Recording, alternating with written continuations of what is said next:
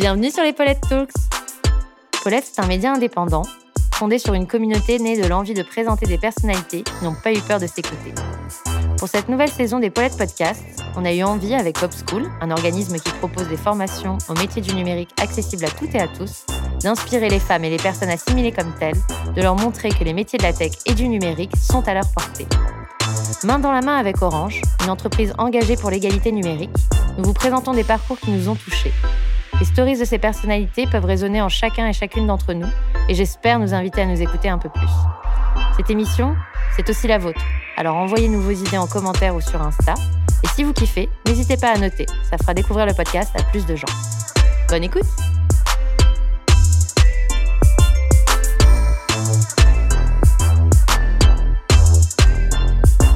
Je m'appelle Juliana Bod, j'ai bientôt 30 ans, donc je vais sur mes 30 ans à la fin de l'année.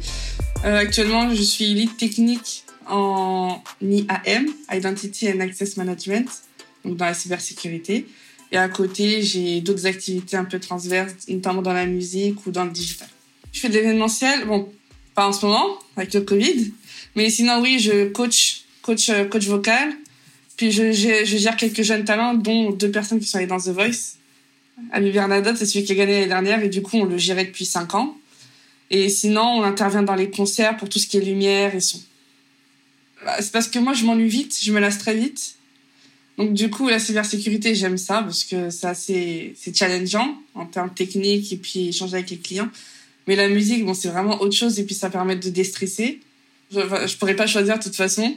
Parce que vraiment, si je fais que... J'ai déjà testé à faire que de la musique ou de l'événementiel pendant un temps, je me suis ennuyée. Enfin, j'adore ça, mais il faut qu'à côté, je fasse autre chose. Et pareil, j'ai fait beaucoup de cybersécu ou même des applis pendant un temps. Enfin, j'ai mis en pause un peu tout ce qui était événementiel et là aussi, je me suis ennuyée. Donc, les deux ensemble, c'est très, très bien. Bah, dans les deux domaines que j'ai choisis, aussi bien événementiel que, que cybersécurité informatique, je suis obligée de prouver que j'ai les compétences. Donc, la musique, un peu moins. Mais euh, oui, tout ce qui est cybersécurité, euh, je dois, je dis quelque chose, je dois prouver que ce que je dis a été analysé, réfléchi et fonctionnel. Alors qu'à côté, je peux voir des collègues ou des, des personnes en face de moi qui vont proposer quelque chose et par ce qu'ils ont proposé, on va les croire. Alors qu'ils sont pas forcément plus compétents que, bah, que, que des collègues féminines comme moi ou, euh, ou des, des seniors féminines aussi comme moi. Quand j'étais au lycée, donc, fallait chercher la voie pour euh, le post-bac. Et euh, c'était tout récent, mais il y avait la, série NCIS avec Abby, donc euh, la gothique. Et elle, elle est la partie technique, technique numérique, donc soit décrypter, hacker un système pour récupérer des informations, des données, des localisations, des données personnelles. Donc moi, été vraiment intéressée par ça, mais c'était peu connu, donc les conseillers d'orientation, ils n'étaient pas très renseignés sur ce sujet. Donc là, j'ai commencé à regarder un peu. Donc j'ai fait une double licence mathématiques informatique, pensant que ça allait s'y rapprocher. Puis je suis allée en école d'ingé. Je me suis orientée après petit à petit vers les sites internet et les applis et surtout la cybersécurité. En dernière année, justement, on a eu l'opportunité avec quelques-uns, on a été sélectionnés par notre directeur pour euh, chapeauter des BU. Donc en gros, c'était tous les mercredis, il y avait un mélange entre les différentes filières, donc informatique, communication, marketing, etc. Et les étudiants devaient travailler en collaboration. Donc, euh, j'étais une des personnes qui devait chapeauter euh, la partie gestion de projet et développement web. Donc, dès là, j'ai compris que c'était intéressant de, former euh, des plus jeunes même des personnes de mon niveau. Et en finissant mon année, on nous a contactés, donc avec, bah, avec mon associé et deux autres personnes, pour donner des cours encore dans cette école. Donc là, c'était avec des premières, deuxième et troisième années, donc en développement et en gestion de projet. Donc on le faisait sur notre temps libre, ou on posait des congés pour pouvoir aller les donner, parce qu'on n'était pas sûr que ça allait être très intéressant pour nous. Et au final, jusqu'à maintenant, j'en donne encore, pas que dans cette école, donc dans une autre école, euh, là c'était Innov, je donne aussi dans l'école Etna, du groupe Pionis, avec Epitech, etc. Euh, je donne aussi chez Open Classroom, donc là c'est plus euh, en ligne, c'est plus intéressant aussi avec le confinement. Mais ouais, sinon je donne quelques cours dans tout ce qui est technique et gestion de projet. Et c'est franchement, c'est ça, j'adore. Justement, le, le, fait de donner des cours, c'est et valorisant pour moi et valorisant pour mes compétences.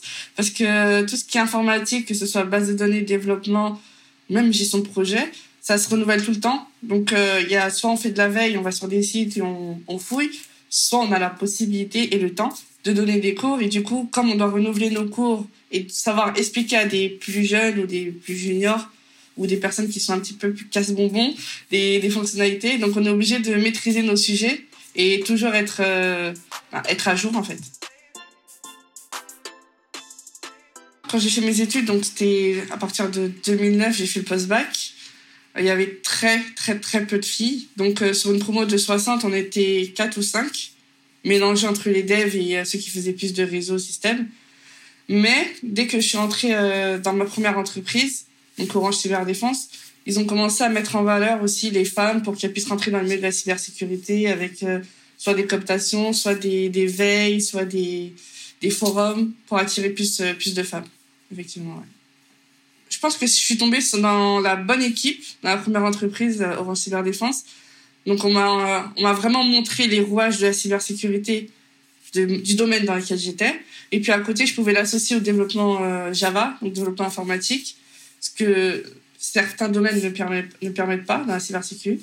Donc là, vraiment, ça, ça m'a motivé. Je me suis dit, OK, je peux faire de la sécurité, mais je peux quand même développer et mettre de la pâte euh, graphique parce que je fais aussi du design.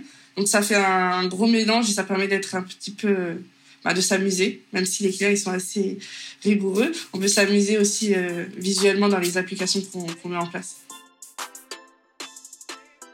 En fait, au final, j'ai fait un peu moins de 4 ans de CDI. Euh, je suis passée par plusieurs entreprises. Donc, il y a eu Orange Cyberdéfense. Donc, c'est par eux que j'ai commencé. C'est eux qui m'ont contacté en, dernière année d'école pour intégrer euh, le pôle développement de, de la BU euh, Identity and Access Management.